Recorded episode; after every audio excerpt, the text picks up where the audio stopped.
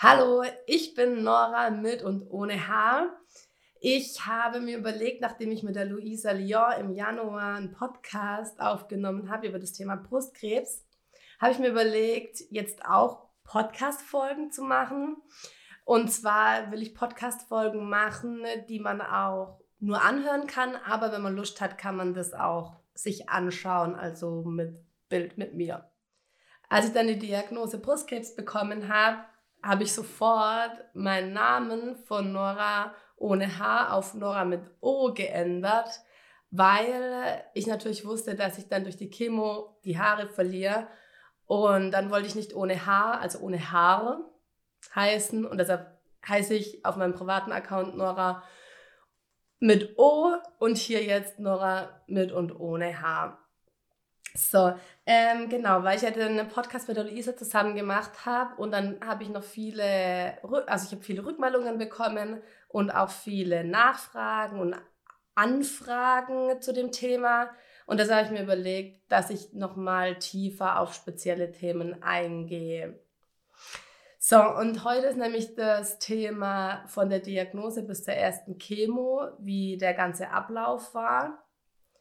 Ähm, bei mir war das ja so, dass ich im März 2019 einen Knoten in meiner rechten Brust gespürt habe und dachte am Anfang, hm, vielleicht ist es nur eine angeschwollene Milchdrüse, weil das hatte ich schon zwei, drei Jahre davor auch. Und ähm, habe dann erstmal noch abgewartet. Dann ging der aber wirklich zwei, drei Wochen lang nicht weg. Und dann habe ich ähm, natürlich spontan einen Frauenarzttermin bekommen war dann dort. Ähm, die Frauenärztin hat einen Ultraschall gemacht und hat auch gemeint, hm, sie weiß jetzt nicht so genau, ist es jetzt ein Tumor oder nicht. Ich soll zur Mammographie gehen und es dort nochmal abklären lassen. Habe dann eine Woche später einen Termin bei der Mammographie bekommen. Die haben mir dann letztendlich gar keine Aussage oder gar nichts dazu gesagt. Ich musste dann wieder eine Woche warten, bis das Ergebnis von der Mammographie dann wieder zu meiner Frauenärztin geschickt wurde und hatte dann da den Termin. Und die Frauenärztin war auch sehr zurückhaltend und hat gesagt, hm, jetzt gehen wir auf Nummer sicher, ich kriege eine Überweisung zum Brustzentrum nach Karlsruhe ins Krankenhaus. Dann habe ich dort einen Termin bekommen, auch wieder eine Woche später, ähm, zur Stanzbiopsie. Das äh, Stanzbiopsie, ich weiß nicht, ob ihr das wisst, das ist so, ähm, so ein langer Stab und ähm, man wird betäubt und ähm, das piekst dann durch die Haut durch zum Tumor und es wird dann wie gelocht, also gestanzt. Und da wird dann so eine kleine Probe entnommen in so einem Gläschen und das wird dann eingeschickt zum Pathologen. Genau, und ähm, also ich fand die Stanzbiopsie sehr schmerzhaft. Also ich habe dann auch wirklich eine Woche lang nicht arbeiten können, weil ich so Schmerzen hatte. Und während der Stanzbiopsie habe ich auch geweint, weil es so schmerzhaft war. Auf jeden Fall war ich dann eine Woche daheim und habe auf das Ergebnis gewartet und dann ähm, Mitte, Ende April hatte ich den Termin dann im Krankenhaus. Ähm, was ich ganz gut fand, war, die Ärztin kam rein, schon mit den Worten, ich habe keine gute Na guten Nachrichten für Sie. Und dann wusste ich schon, okay, krass, gut, dass ich jetzt gleich am Anfang weiß, was Sache ist. Und ähm, Genau, und dann saß ich aber erstmal da und die Ärztin hat geredet und geredet und geredet und es war erstmal so, okay, krass, also irgendwie wirklich so wie voll unter Schock. Und ähm, dann allerdings, als ich dann, als sie dann mit mir ins Gespräch kam, also als ich dann auch eine Antwort geben musste und so, auf einmal voll, anfangen mit Weinen, bla bla bla. Genau, ähm, sie hat auch gleich gesagt, ja, das ist triple negativ. Also es gibt wirklich also das muss ich dann auch innerhalb wenigen Tagen und Stunden ähm, mir aneignen. Es gibt gefühlt 100 verschiedene Tumorarten und Beschaffenheiten und überhaupt und wie aggressiv die sind. Also da muss man echt von 0 auf 100 Profi werden in der Sache. Ähm, genau, Triple-negativ ist mein Tumor, also nicht hormonbedingt. Ähm, genau, und ich soll mich auf Chemotherapie einstellen und dass meine Haare ausfallen und ja, Maximaltherapie mit 16 Chemotherapien. Da habe ich mir natürlich auch schon ausgerechnet, hm, okay, also fünf Monate lang Chemo. Also übelst krasser Schock, weil ich zu dem Zeitpunkt 28 Jahre alt war und überhaupt nicht damit gerechnet habe, schon allein gar nicht, das geht euch vielleicht auch so, ja, ähm, schlimme Dinge passieren jedem, aber mir natürlich nicht.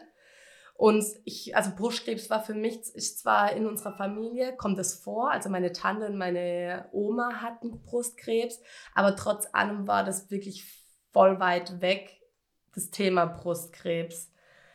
Genau, also mittwochs war, hatte ich die Diagnose und ähm, habe dann auch gleich gesagt bekommen, dass ich mir Gedanken drüber machen soll, ob ich Ei Eierstockgewebe einfrieren lassen möchte, einfach nur um auf Nummer sicher zu gehen, dass ich ähm, später wieder Kinder kriegen kann, weil man weiß natürlich nicht zu 100 Prozent, ob die Chemo nicht alles tötet.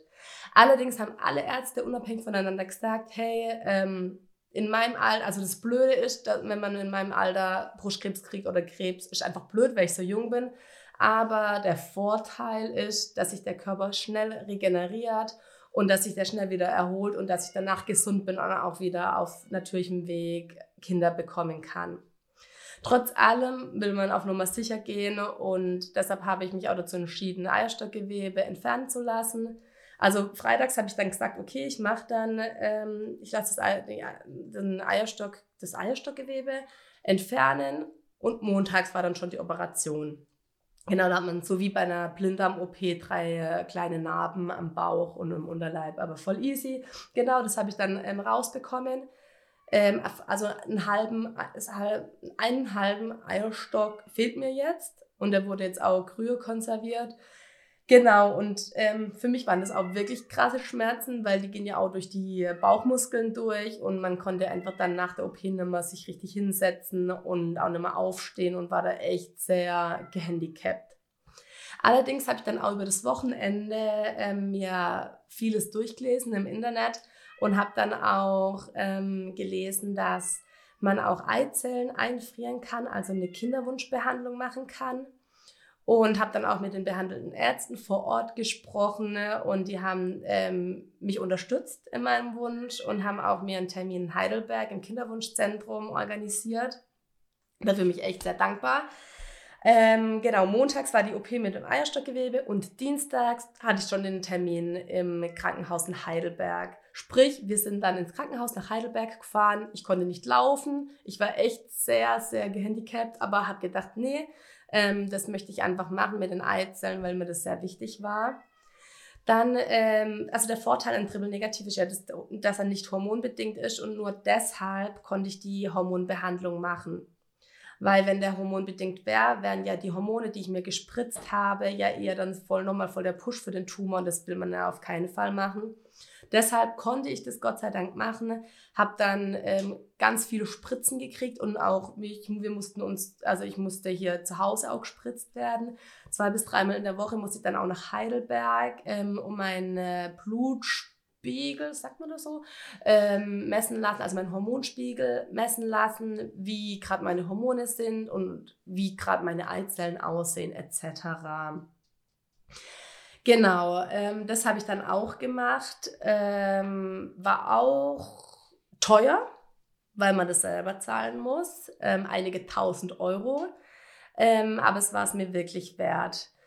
Genau, dann kam auch noch, ähm, ich wurde dann entlassen, genau, irgendwann. Also die, die, ähm, die Kinderwunschbehandlung, also die Hormonbehandlung, die läuft jetzt auch parallel mit anderen medizinischen Untersuchungen, weil man hat dann auch noch, na, wenn man die Diagnose Brustkrebs bekommt, hat man auch gleichzeitig dann auch noch einen Termin für CT. Das heißt, da werden die inneren Organe. Ach, genau, apropos, was ich auch noch so sagen wollte. Alles, was ich jetzt erzähle, das ist aus meiner Sicht. Also ich bin keine Medizinerin und ich kann alles nur so wiedergeben, wie es mir gesagt wurde, wie ich mir das angeeignet habe und meine eigene Erfahrung. Also ich bin Laie und in Anführungszeichen mein eigener Experte für meine Diagnose, für meine Erkrankung. Genau. Also CT ähm, musste ich machen für meine Organe, um zu schauen, ob der Tumor gestreut hat. Und auch noch in, bei dem ersten Ultraschall wurde auch noch geschaut, ob ähm, meine Lymphknoten frei sind, weil das natürlich auch ein Anzeichen wäre, wenn jetzt was in den ähm, Lymphknoten wäre, dass er gestreut hat. Und das würde ein ganz anderes Urteil bedeuten als, okay, alles ist easy, ist nur in Anführungszeichen der Tumor und alles andere ist frei. Also der Lymphknoten war Gott sei Dank frei. Beim CT kam auch nichts raus, alles unauffällig, also die ganzen Organe sind auch nicht befallen, Gott sei Dank. Dann kam noch das Knochenzintigramm, um zu schauen, ob in den Knochen auch irgendwas ist, also ob da schon irgendwas hingestreut wurde. War bei mir auch nicht der Fall. Dann kam auch noch das Herzecho. Das wird ähm, getestet, um zu schauen, ob mein Herz gut genug ist, um die krasse Chemo, also wirklich das Gift, ähm, ob da mein Körper das gut ähm, oder mein Herz gut vertragen kann. Dann dachte ich, ja, komm, mein Herz ist ja gut, ich bin ja gesund, ich mache auch Sport.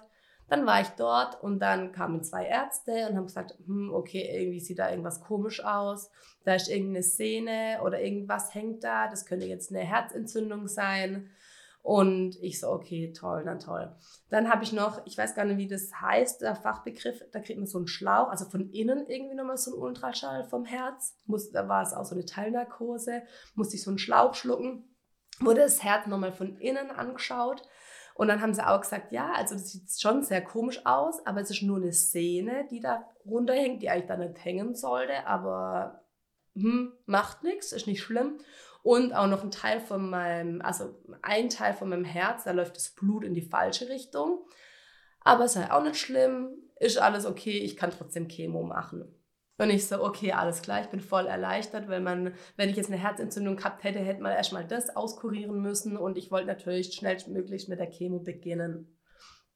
Genau, dann hatte ich ähm, die ganzen Untersuchungen hinter mir und natürlich vor der ersten Chemo habe ich ähm, noch einen Port gebraucht. Ich weiß nicht, ob ihr wisst, was ein Port ist, wusste ich bis davor, vor der Diagnose auch nicht.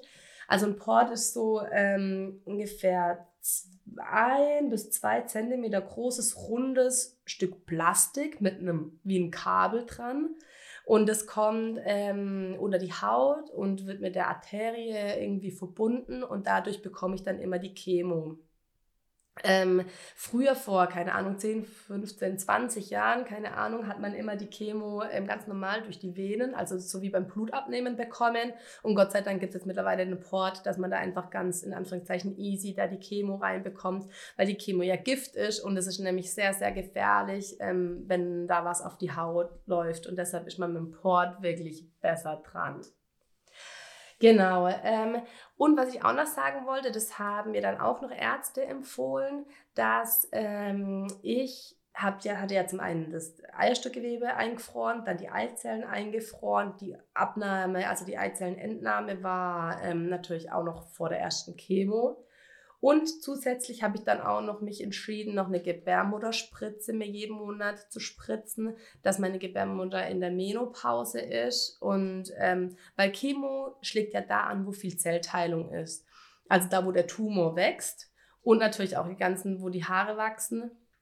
Ähm, deshalb kriegt man, verliert man ja auch seine Haare, weil da viel Zellteilung passiert. Und deshalb habe ich mich für die Menopausespritze entschieden, weil ähm, da dann weniger Zellteilung ist und ähm, genau, ich, meine Tage hätte ich sowieso nicht mehr bekommen, aber wo wenig Zellteilung ist, geht auch wenig Chemo hin und deshalb wollte ich meine Gebärmutter auf diesem Weg schützen. Genau, also ähm, ich hoffe und denke und glaube, dass ich jetzt alles so im groben äh, ähm, euch berichtet habe. Also von der Diagnose bis zur ersten Chemo. Ähm, genau, also nochmal so allgemein. Ich habe noch so drei, vier andere Themen, die ich auch noch so wie eine Art Podcast aufnehmen möchte. Und genau, und ich freue mich, wenn ihr das Video angeschaut habt oder das Podcast angehört habt. Und genau, ha, wie so ein YouTuber. Und wenn es euch gefallen hat, könnt ihr auch noch liken oder so. Okay,